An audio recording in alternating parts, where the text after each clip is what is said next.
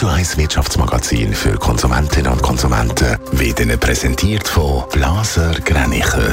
Immobilienkompetenz seit Jahrzehnten blasergreinicher.ch Adrian Sutter. Das Mikro hat im letzten Jahr den Umsatz um fast 6% auf 32 Milliarden Franken können steigern. Zugelegt hat Mikro vor allem im Online-Bereich, wie es in einer Mitteilung heisst.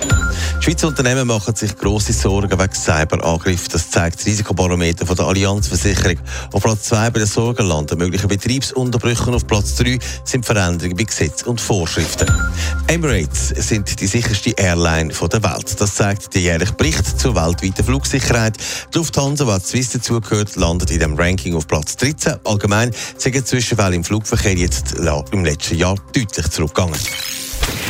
Bilder während der Corona-Pandemie vom Flughafen Zürich sind noch in den Köpfen. Kaum mehr das Flugzeug ist abgehoben. Es war wie eine Geisterstadt. Die Zeiten die sind aber vorbei. Adrian Sutter am Flughafen läuft es wieder. Noch sind die Zahlen nicht ganz so wie vor der Corona-Pandemie, aber sie sind nur noch leicht drunter. Fast 29 Millionen Passagiere sind letztes Jahr in Zürich abgeflogen und gelandet. Das sind fast 30 Prozent mehr als noch ein Jahr vorher. Man kommt die Passagierzahlen, die am Flughafen vor der Corona-Krise geschrieben sind, immer näher.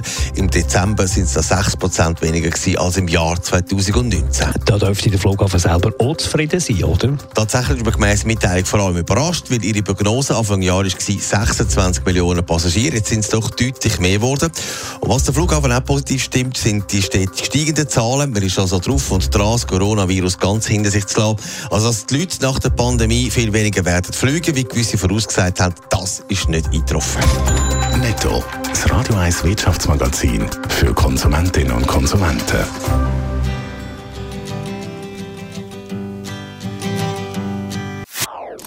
Das ist ein Radio 1 Podcast. Mehr Informationen auf radio1.ch.